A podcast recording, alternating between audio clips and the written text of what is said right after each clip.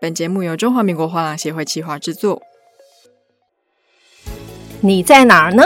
我在这里。我是中华民国画廊协会秘书长尤文梅，在这里呢，跟您推荐一本非常好看的书，那就是《传承开经：中华民国画廊协会三十周年的专书》。在哪里可以买得到呢？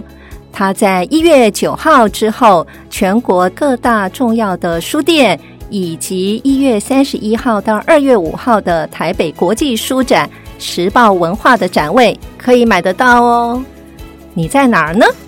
我在台北国际书展的展位等你哦。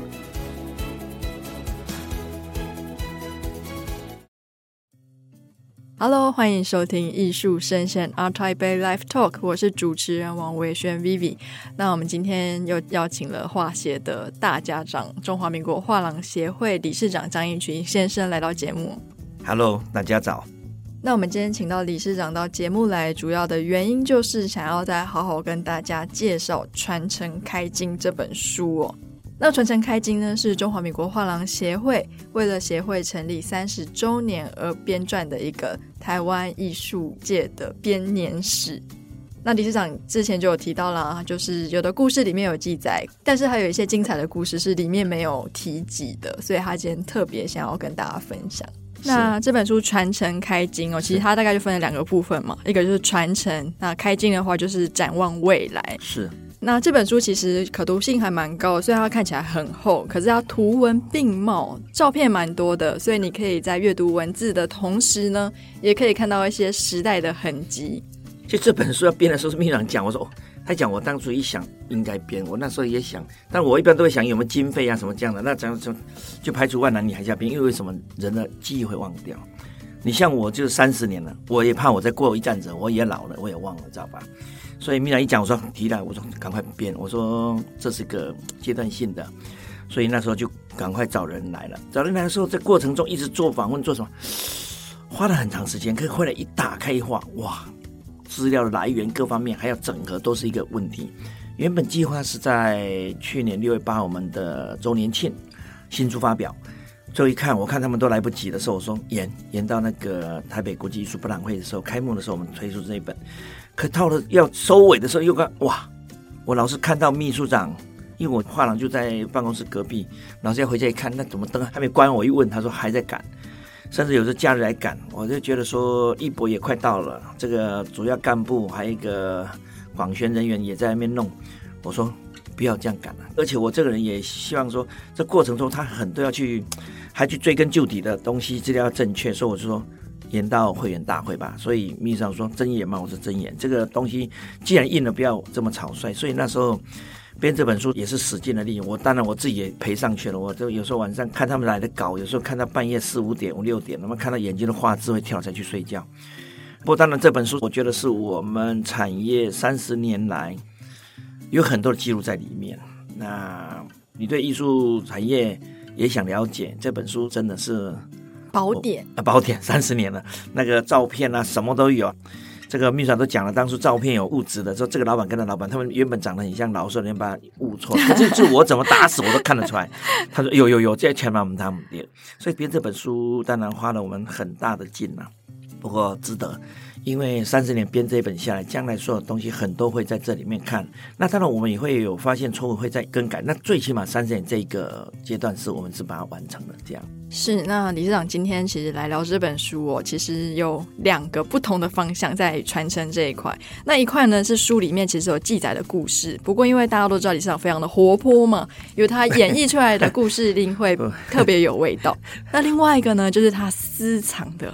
秘密的小故事。那理事长想要先从书上有的还是书上没有的开始分享呢？不，我们按按年代过来，不然什么跳来跳去。人家说你是那一年有什么脑筋秀的，怎么会跳来跳去？没有是这样的。其实来讲，因为那时候我也发现好像有漏了，漏了以后呢，我觉得说用文字叙述很难讲得清楚，因为你前因后果还这个那个嘛左右纵横，搞得出来说这个讲起来也不精彩。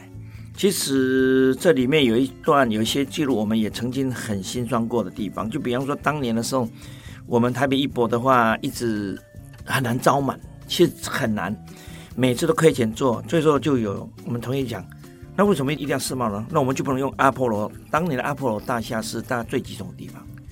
我们画廊这么多，我们是不是集中这边来办一个叫什么像艺术周啊？那时候也他们在想啊，哎，你真讲还真做嘞。可很多的产业说，哎，可是我在隔壁耶。哦，隔壁没关系，我们就叫了那个，就是导览车啊，这样就是有这个公车，就是去租这个小巴士这样来绕。就是说你可以在站近看完，最后可以集中在阿波罗大厦。当时这也是要开会啊，也是有协会来。那时候就等下聚集在阿波罗大厦，然后叫做艺术周。来说底下人一大堆往上走啊，什么最后一次完了就想想还是又不行了。为什么？这个人不是很多吗？人多是原本就多的，那那可这个多跟这个整 真正的多是不能比哦。哦，那个多是说在这个大楼里面觉得多，可是你要整个数算起来好像很难整合，因为有的在有啊，乐利路有，仁爱圆环边有，东环南北路有，都把他们一个车接接接，然后绕到哪到哪，在哪一个车站去，还要派。秘书处叫工读生站那边给他拿牌子，给他叫他上车什么？可是你要知道，一般的厂家他根本不知道你那边还有个车给他，所以这个都是一个，除非你行之多年，你才可能形成个性。哦，这边有一个站，我可以到哪里到哪里？没有啊，临时在哪在哪，搞得我们头昏脑胀，所以一次就结束了。那我们当初也想半天，总是想产业能够怎么自救，所以那时候我脑筋也很好，就想一个，哎，为你点灯。哎，这很有意思，很浪漫。哎，是什么活动？不是浪漫的点灯，就我那时候叫做艺术点灯。那时候也只能阿波罗，因为阿波罗那时候大概聚集了最高的时候有到四十八家。四十八家，对，最高大楼是有几户啊？为什么这么多？它是五栋有十三楼，那在每一个楼层有两家，那就多少？二十哦，有啊，二十六乘以五有百来个那个嘛。那当然最高的时候到四十八家。那时候我就天马行空想一个。因为我们有时候到六点半要下班了，这时候六点半怎么会有人来呢？五点多他还在上班，六点半一来根本没人了。我说：“哎，那我们不能把它开到九点半嘛，十点了这样，我们就晚一点来上班啊，一点来上班，到晚上啊，大家试试看，说服了大家啊。但有人不要说妈，我假下啊，我被登来背包啊，回家陪孩子的嘛，这不什么都有。那我们就找了几家那个说要的嘛，那我们就在杂志里面登，就是说艺术点灯，弄一个黄色的藤块，说这个是阿婆里面。晚上有开的，否则你去敲门那个门没有说，哎，啊怎么没有？所以我们那当然要整合，这个都是有每个人的思维。那时候我也总是想说，用什么方式可以接触更多的厂家，他们下班的时候去跟他吃个饭，六点半、七点半、八点来给我逛逛也可以啊。我八点半我等你啊，艺术点灯啊，我就怕太晚的夜路灯给点了。哎，这我觉得当年这个脑筋真好，实施一个月啊，啊，大家很辛苦，最后觉得。都没来，那我们最后结论就是说，怎么怎么等半天，等着等着他就还不来，所以我又被他骂了臭头。这个脑筋太好，可是效果不好。所以这个你看，我们也艺术点灯过，也做过艺术周。当然，艺术市场时代没来临，还是说一直在要推广，所以都曾经苦过，也想过。那当然，最后呃，协会在那些年是非常辛苦的来讲，是说，比方说我们曾经也没有经费。然后又招不到人，那大家那怎么办呢？刚好高雄市的市政府市长跟我们的当时理事长黄承志先生很熟，他说：“哦，我你那高雄啊，啊，他说那去高雄可以啊，那你是不是给我们那怎么样呢？哎，谈的很好，就好像免租金。哇哦！可是地点是他们的吧？可你要在，我们整个大队拉到高雄不容易啊。那时候也没办法，好，就下去吧，就下去高雄。这段倒挺好玩的，我记得当时。就有两派又来了，就说下去根本没厂家，因为我们一直在讲厂官学厂，当年都不敢讲厂官学厂，厂家没有，就厂官学合力晋级到高雄。那时候去的时候，当然有人说，哎，不厂家工，嗯啊，但是没钱啊，哦，他说不要钱嘛，我们说去试试吧，但真的就去了。那我那时候也跟有好朋友在高雄的最好的饭店，那家叫什么饭店，我都给说不上来，那个。当时是最贵的一家，所有的都要到高雄住他那。我从本来讲三千一个晚上，很便宜喽。我就找他们那个财务长、财务的副总，就说：你们为什么不把艺术弄到你们酒店来？不是只有在租酒店这样子把艺术形态弄上去？他们因为本身也有收藏，竟然让我说服了。最后是一个晚上一千五，所有会员都吓坏了，说。能多住吗？他们说，既然来了，就让你多住嘛，就吧？就让。所以那时候我们去的时候，大家都前后都加住啊，他们因为可以到高雄，干嘛就就以前我为什么不住呢？那更好笑是我去谈的，最后 upgrade 那个房间呢，给了我们的秘书长。我们去谈的住一般房，我们秘书长在里面有跑步间的那个。我那场没事没事，不要换了，不要换了。所以这个东西很好玩。当时去更好笑了，第一天下来那个下午开幕啦，嗯，哎，真的找不到人了。没有人吗？没有那种感觉哦，像不像现在的这个台北艺博会这样？我们那时候叫高雄艺博会，一来就啊，今天贵宾呢？强加的第一天怎么都好像还没看到什么人？你光炸的高雄的是安内啊，就长假是没有。当初也有人讲说是工业的，它是什么就劳工没有文化，什么都有。这么两方在讲，还是去啊去了那怎么办呢？赶快把叫我怎么叫呢？我说那当年我也比较年轻，说免给了免给了，想办法嘛。那就赶快把所有的画廊老板都叫来，就叫秘书处赶快了。我，当我就马上拿个椅子这边坐着，大家来一个地方坐着。安娜，别给我，有什么意思？继续打蚊子吗？还是拍苍蝇？有办法？什么办法？赶快做广告，下广告工怎么下？高雄当初的最大应该是大。完了，我这记忆都不行，你看没有？再下去了，这个穿这个，难怪要写书啊！对，赶快写个，没有没有。我一般有时候也没有真的很认真去记那个，它不是联合报，它是一个地方报，当地的报纸。啊，对对对，是他说是高雄一定要登他报纸，那我就赶快也叫人家通知他来，他也在场，下大半版多少钱？好，那就叫大家来，他大家讲。既然你还在连续几天打蚊子，都为什么不就人家说吃个解药，看能不能救回来的啊？嗯，我们当然没有。我们去的时候也没想到这么多。我们不像现在他妈什么他妈铺天盖地给你下来，有钱有钱。嗯、现在不是，那时候真是什么都省都省，他妈一去什么都不知道。所以那时候就临时一讲啊，几个老板坐起来，总共二十八个都叫来了，救不救？明天办就继续这样。一共我救矿买工，我当然就把那广告的，就说你给我们一个最优惠的价钱，我们来连打两天。哦，礼拜五、礼拜六，你礼拜天就来不及就回来了嘛？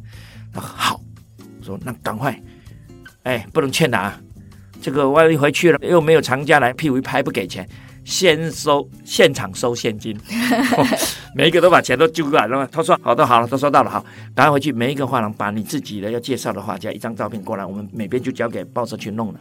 说这个都去救啊，当然来讲，不管怎么样了啊，曾经有的记忆虽然。就是好像不是很成功，可我觉得我们打过这个仗也有一点意思，都想笑，都简直来高雄晒太阳的。不过在书上写不了这个东西，他没有写，就是说哦，我们去了长官学来到这边好，北什么前进什么，文章写的是很很磅礴，呃，很磅礴。然后可是这个却是很血泪斑斑的一个历史。当然，这个这个过程我也觉得说都会有，可是我们要记录下来之后，等于算给后面的。我们的同业，还是说后面再来的一代，都知道我们曾经也是这么的牺牲，这么的努力，这么奋战过，想尽了各种方法，这就等于是我们自己惨痛的。那你说这里面当然有啊，中有一段是我们就是在二零零五年、零六年的时候，那时候因为台湾做了这几年以后，他一直想说，中国那时候一直是说他们已经起来，有艺术市场，有什么，大家也想去。哦，那时候哎，每天见到哎，Becky 不，Becky 不，大家都问 Becky 不去哪里？想去中国，那大家就又来又着急了，又好，那叫你去，当然在一起去，要不然你去哪里呢？都是当时的大牌画廊，都老画廊，那个身经百战、有钱的、不怕死的来了。做那天，二零零六年，我们就常常聚集一堆，那就先去看上海。那上海呢，当然去上海又没有认识人啊。那时候去的时候都想笑，那最后人家给我们介绍说：“哎，这边有一个人非常有名，帮我们去问问他，因为他是。”脑筋非常好的一个人，因为当年他做过一个叫“旧情绵绵”咖啡厅、西餐厅，非常有名，在中山北路还有在中山东路的。当年我们都喜欢拿本书，然后去里面叫咖啡，吃个简餐，然后拿本书看的，很有意思。就是餐厅中间还长一棵树那种的，哦，长棵树很大一棵树，然后就迎着这树啊什么，很有意思。最后我在七九八现在旁边的那个北京也看到韩国人也用这样方式，我觉得应该是台湾比较早，我们他们在。一九九几年就都有了，就是那个室内设计师非常有名，叫邓坤燕先生，很有名。可突然有一天，我也知道说，在我记忆中，这个人突然跑了不见了。他就最后我们见到他时候，他突然有点觉得好像生活这样过没什么意思，他就去世界流浪。最后他在我们去上看到他说世界各地流浪，最后他落脚落到了上海。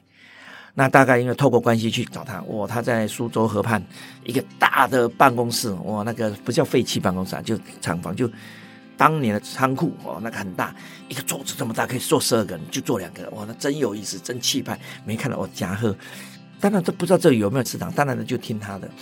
啊，他就帮我们分析啊，他来，然后就讲故事啊，就讲他，然后他为什么来到这里，然后他目前眼睛看的现在目前的内地是怎么样，然后他也说哪些行业适合他，就大家一起聊交换意见，聊到最后呢，他看我们大家都很有兴致，都想来，他说啊，你们真想来？说对啊对啊，你就来啊，你该来我嘛来哈，都不用 用台湾话就来了，你来我嘛来个，不过有一件事情你们要考虑考虑，说你来这里啊，我都怕太慢，你说为什么？你说两岸的意识形态是完全不同，你的想法，你思维来这边未必是对的，或许死路一条。他说：“这个你们要三思而行。”他说：“啊，那要来要怎么办呢？”说：“要想加快速度嘛。”说：“对呀、啊，我们当然还是要来啊，因为将来你说要是看准了这块地方，我们不来嘛，不是错过了？”说：“那可以啊，很简单，来这边第一个首先要做什么？他不是说找场地找场，他不是先包二奶？为什么？我们当场几个人这样看左看右，为什么？”好几个大老板，就老板的资深的都带老婆来了，嗯，然后包二奶。他说：“你们真想来，那不要讲了，先包了。为什么？他说你把隔壁这个的斗争赢了，你才来，就他可以加速你的速度，因为他是不是就完全跟你不一样嘛？就包括什么什么的，你不这样，你怎么来得及呢？而且甚至你可能已经还没怎么样，已经死了，你还不知道看到哪？为什么？嗯，啊，对对，他他们讲包二奶，然后我在想笑说，你讲大概有五六家的晃都带老婆来了，嗯，一起来看嘛。最后我发现。验证了一下，这五六家就一家到中国大陆，不是他去，儿子去了。然后那些大概比较中年代的，像类似我们这个年纪的那几家呢，最后都没有去。老婆说：“去个屁呀、啊，还包二奶。”所以我都想到这往事都想笑。只是我想当初他。邓坤元先生既然跟我们讲到这句话，我现在想的都那天本来写在书上说太难诠释，到那时候去了有哪几家了？不好看，不好看，也没有不好看，因为照片最后有没有找到我不知道，因为当初有一个照片是我们在黄浦江边，然后大家那边拍个照，所以这也是一个你看没有，这都是透过协会整体的，因为你一个人自己去跑任何地方是很难的，非常难的。然后当然还有一个是我们一直到现在记忆犹新是夜访故宫。可夜访故宫这个事情呢，当年这个辛酸血泪都没人写，我这么认真的嘛，弄了半天，他只说有这么一段事情，可都不知道我们夜访故宫是当时确实不容易的。所以是你夜访故宫？呃，不是叫我夜访故宫，因为我们当时时候那个秘书是说，好像玩了半天，你总要拿出东西给外国人看嘛。那一年刚好又邀了外国人很多要来，我们的秘书长一把说，我们要不要夜访故宫啊？好啊，办啊办啊，他就去了，最后嘛一次两次回来说三次去试探了。故宫好像都连院长都不接见嘛，我嗯，他说啊，我说不接见为什么呢？他说好像他很忙。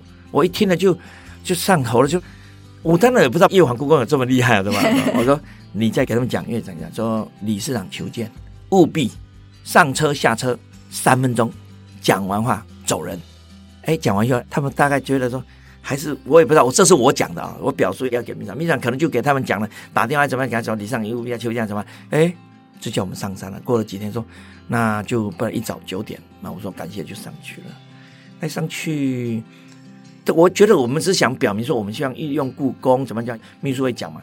可是他们没讲，我就坐下来。坐下来以后，院长从外面赶回来，走得很急。我看有点喘，我就赶快名片给他的时候，他就喘了一口气，看我名片，他还不知道李先生会长还在吸气。我说等一下，院长我先说。哦，你说，我说。我们不是来造反的，呃，我没说你造反。给他气个气，我说我故意迎上去了。然后这样吧，我说其实我们已经在外面闯荡了非常多年。那一年刚好是我们大概二十周年吧，二十周年。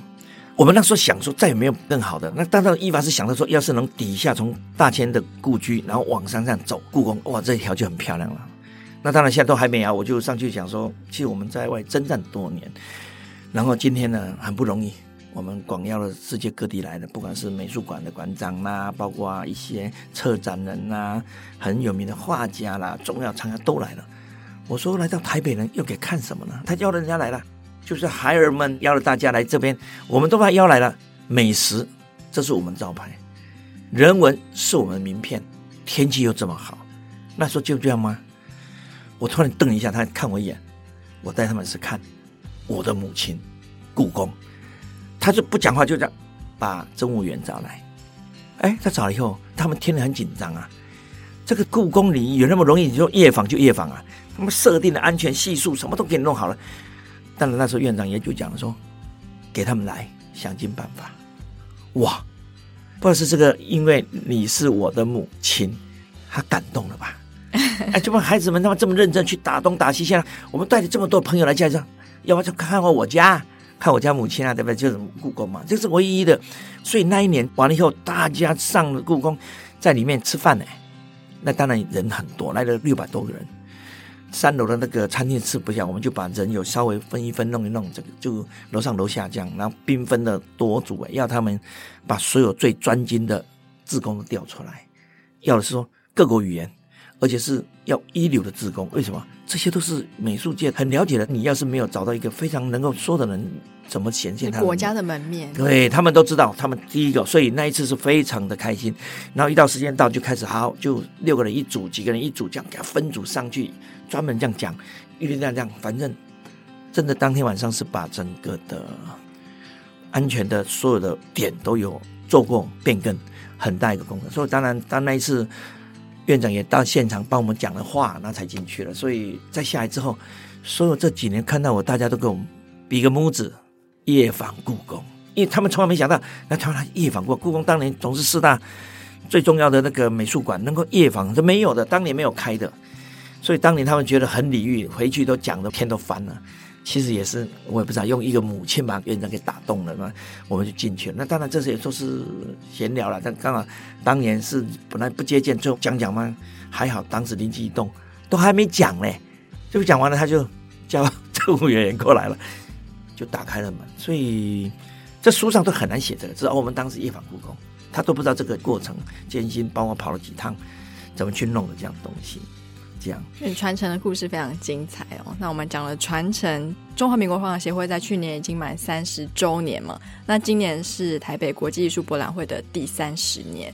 那开金呢？中华民国画廊协会在未来从现在开始会有什么样不一样的改变，或是有什么新的政策可以去帮助，不管是艺术家或是画廊产业呢？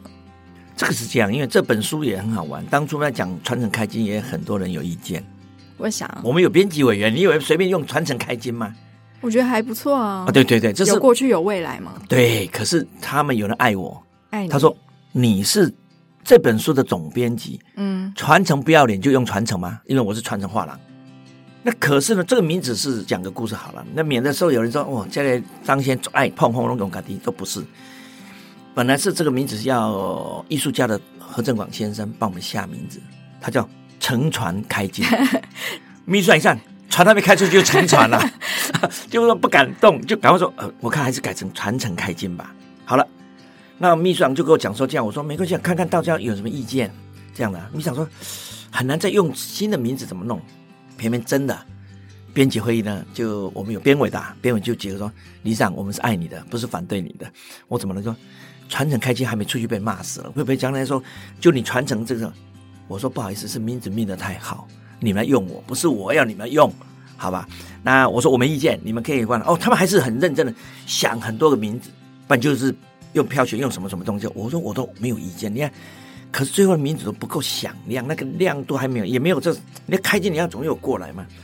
秘书长说这个都来不及，就那一天都要印的时候，还在这个名字那个，秘书长就说我看用表了，可是没有人在讲，就当初有一两个跟我讲这样，其他人没有意见。所以用传承开心，所以不好意思啊，这个要是同业之间看到这个传承开心，不要骂我，传承给压在上面，这全都没有这个意思，是承传不好听，是。对乘船真的我们就三十年乘船了，还开个开什么？好吧，在这里讲一下这个，有的时候当然想想也，因为其实我也这么老，从第一届到现在搞了半天，这个是人家没办法用我名，这个我还没拿钱呢，好吧。这个没有了，那当然我们想说三十年一个阶段吧。所以在去年在讲的时候，我就突然又想到说，三十年一个阶段，今年第三十一年，我算是产业的老人，我老是会想说，我自己有一天碰到这个，我会紧张。你们不紧张吗？时代速度太快，变化太快，什么这个那个的 NFT 啊，什么都来了哇！这个潮牌的什么一直来，所以我们也面对了很多的东西。那是不是利用这个时间，把二代？我们一下点名了，大概画廊会员里面的二代大概有四十多家了，这么多？对，都已经三十年。当然有一个比较更老的，大概有更早进去接了啦。那我觉得这个东西是不管怎样，你有这么庞大的族群在这边，有四十多家了，所以那天我就给米娅讲，赶快，我要准备再开一个叫“狼二代”，不是战狼，是画廊的狼，但是我像他们像野狼的狼的战狼，很厉害的战狼，一家一个个孩子很厉害的站起来，一只狼一只狼这样的，群狼并进，战狼奋勇，所以我这概念就赶快。利用最近他们有充裕的一个时间，把他们招过来，大概两天一夜的共事营，这不是随便讲，就是说共事营就等于我们第一天呢就请我们专业人讲为什么要开这个，因为他们彼此有点熟悉，又不太熟，不像我们当年这第一代是打过仗的，一起出过国的，一起成婚，有时候早上酒店楼下吃个早餐，有什么去出国的，有去国外的。都有多年的这种情谊啊，情谊在里面的，所以这个东西，他说：“哎呦，那那那哎，他们年轻人都这样远远笑一笑，笑一笑啊，聊两句都还是很客气。因为有些有接班，有些没接班。我觉得这个时候男二代非常重要，这个是一个时间点，三十年一个阶段了嘛。再来一个这个，应该他们要来了。那我也希望他们都到，到完了第二天由他们来讲，他们要去把很多想法，什么东西给弄起来，这种集合大家的共识嘛。”否则，将来有一天，我认为艺术之都东移的时候，整个东方要起来的时候，像你看韩国多强悍，国家的力量介入，包括新加坡多少都介入的时候，我们呢？我们站在这里吗？我们也当然也给文化部在呼吁，希望文化部也给我们从旁资助。当然部长都听了，当然刚刚给部长讲完之后换了部长，没关系，使得部长年轻，脑筋很聪明，而且喜欢创新。新创的话，我们都也可以再前去文化部再讲，因为这产业是大家的啊，文化也是大家要去做，所以我觉得这狼二代是我希望借由他们来共事，那将来他们应该来撑起这片天的吧。所以因为这狼二代进来之后呢，在今年年底的选举的接班上，我们这些老的像我都想要退出来了，就把这个位置从那空下来，给这些年轻的画廊二代再进来。保留我们现在目前里面的一些中间带几个拉上来，几个再进来，把它更大的人员给这些二代画廊的孩子们，这是必须要走的路，因为这是一代接一代嘛。所以这个狼二代也是我们今年很重要的重头戏。还有一个是，当然今天下午的新书发表会的时候，我们有一个叫鉴定鉴价的，也是发表，就等于我们将来鉴定鉴价会怎么样来运用来做，让产业都知道我们也在做这一块。这一块将来也希望在透过文化部的支持。我们希望把一些年轻的孩子想对鉴定鉴价这一块呢，有一个方式，这个方式想了很久，磨出一个将来有用的一个方式，也给部长到部里都讲过了，我们给市长啊，给那时候政次啊都讲过，就说希望将来是一流的人才教想要学的孩子，不要人才给我分割成三地，完全的出来以后，所有人来学的。都要经过面试，经过考核，他是真的想为产业在这个区块上下功夫的人，你才能进来学。学完了也是在学，学完的时候我们要再找人送到国外去学鉴定鉴价的部分比较多，因为鉴定大概一般在自己内学，鉴价部分呢就去国外。完了进来回来的时候，你不能说一去回来就哦，我有个牌照就开始，嗯、呃，职业了，职业了哦，开心了，那不行。那时候我们也怕这样，因为还是嫩，只是学一个方法学不行。好，那回来之后必须两年都要签好，两年在协会一起为务对为我们这个鉴定鉴价组呢来一起跟着老的老师们来学习，他从旁边学，这是太难得了。这个人才是万里挑一哎，你要真学会了，那你的未来，所以我这个当然很严格的，保管什么都要下来了，我都想把自己孩子都丢进来了，可怕他们语言能扛得住，还是怎么样，还是寂寞扛得住吗？这个将来是非常好的，所以我也觉得说。想半天想出来，我也想说，透过这个要文化部能够支持，那我们真真正正做，一年送两个，两年变四个，五年也十个，十个他就出了一个群，一个群主就可以慢慢为着我们产业里面就不管鉴定鉴价，能够找到一群的专业人吧，专业人，然后他们又经过了协会的这种训练，当然我们后面还希望有一个道德委员会。最高的，万一这个人在外面的口碑是不行，我们就这个牌照就不发了。你不做这样的话，我们也很紧张。这一开的时候，就他们在讲话，这个是一个我们二十多年来一直弄到现在，我们觉得不走都不行。所以最近也想透过协会来找韩国，因为我们上次去韩国发现他们有协会，他比我们还早，他们鉴定协会、鉴价协会，他们有一个协会比我们早，也想借由这种双方的交情，包括什么，要他们来台湾跟我们交谈的时候，我们把台湾的一些人才可能去。也是整合去谈各种东西。所以这都是任何一个事情，不要看它很小，它都要一次又一次，包括机会，然后透过关系这样一次一个磨合过来。所以这里面太多了啦。当然今年来的话，接着就马上开始开放出去了。现在开始因为疫情结束了，所以我们也很多兵分几路要前往，不管你韩国啦、香港啦、新加坡啦、内地啦，都在看呢。所以，我们也都带领着协会的秘书处去收集任何的情报，包括把你们都调到前方去做第一手的收集，这都要做的。因为来讲，协会也只能不能说单打独斗，透过协会整个组织来做这件事情。那当然，三十年的过程算终结一个。我们希望从今年的开始开金，就看有没有画廊要叫开金的，那我就没压力了。一个传承一个哦，今天哎呦。还真开了一个画廊叫开金啊，那传承开金，那我是这样突然想到，这名字有时候也是压力啊，好对吧？是是，我这样听下来，我觉得中华民国画廊协会真的就是落实了传承开金这四个字哎，因为其实它创立至今三十余年嘛，然后有这些老画廊主把这个协会从非常的不容易慢慢经营到上轨道，到现在已经可以非常熟稔，然后办非常大规模的国际型博览会。甚至是带着员工到国外去采集一些消息讯息，再来是可以跟像是韩国啊做一些鉴定鉴价的交流。那接下来他要把这份精神传给我们的下一代，也就是狼二代嘛。是。那其实，哎，我们这些老经验的人，以前一起打仗，要做一个这个中华民国画廊协会，都需要三十年才能成熟。那今天我们的下一代，如果说不是这么熟悉，变成是哎独来独往，以后这个产业。它没有一个向心力的话，你也很难跟国际上的一些大的画廊或者是一些艺术产业做抗衡。那再来是鉴定鉴价，诶，我们大家都会有一个认知，是一些老师傅啊，一些职人达人，对于鉴定来说一定是比较专业。是。那这些专业也是需要传承，你需要下一代新的人来慢慢教。你不要看说，诶，现在他还年轻，可是你怎么知道他磨了十年、二十年？会不会变得比达人更厉害，或者比职人更青出于蓝？所以这也是一个传承。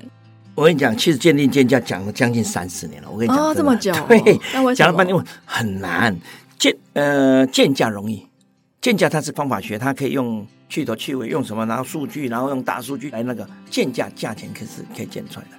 鉴定就比较难，鉴定里面东西分的很多很杂，然后这里面太多了。我们当时在开这个会都开的。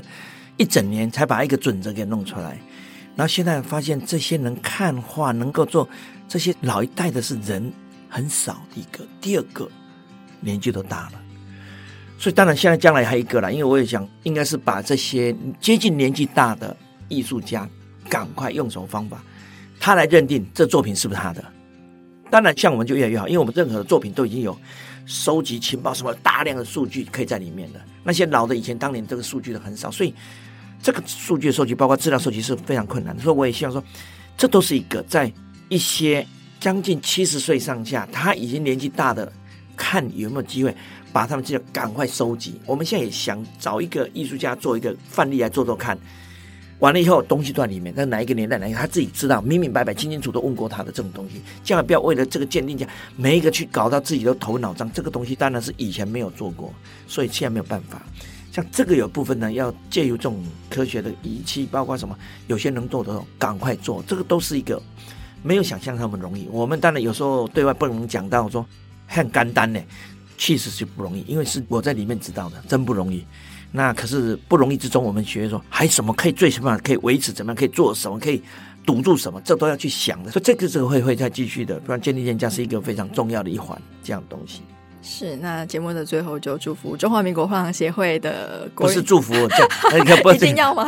不是那个，当然在这里讲说，其实今年最重要是今年的台北艺博，这个会是一个非常亮丽的一次，因为我觉得大概我们已经今年是比往年走得更早，下得更深，甚至为了去调很好的画廊来，我们都亲自再到他们的。国家去面对面的接触，跟他们干部去交易，对，然后邀他们，他们都已经有手可能会来，所以今年会更壮大吧？我觉得应该是一年要比一年好。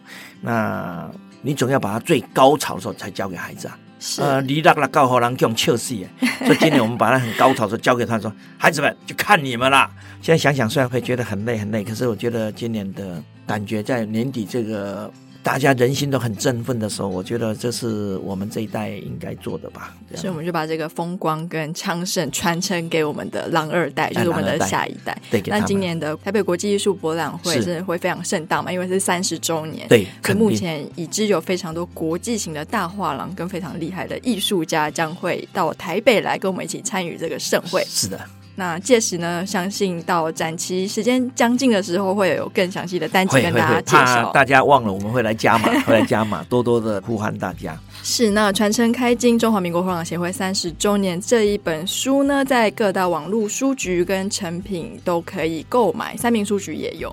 谢谢 Vivi，因为我每次这个要宣传书在哪买，我都不会讲，只有我们秘书长讲得清楚，哎，他会记得很清楚。我想这书还有我卖吗？对吧？谢谢你，对对对对，那个当然有喜欢啊，也就从事这艺术的，他也想看的时候，应该是买一本来。我们也花这么大的精力。这么大的人力来共同做这本书，值得大家拿一本放在床头上看看。就是说，我们曾经这么认真的走过这一条路三十年，真不容易。是，那这集的单集简介呢，也会附上购书的连结，大家也可以直接参考。好，那我们今天谢谢理事长到节目来跟我们大家分享了这么多精彩的故事。谢谢感谢感谢，谢谢。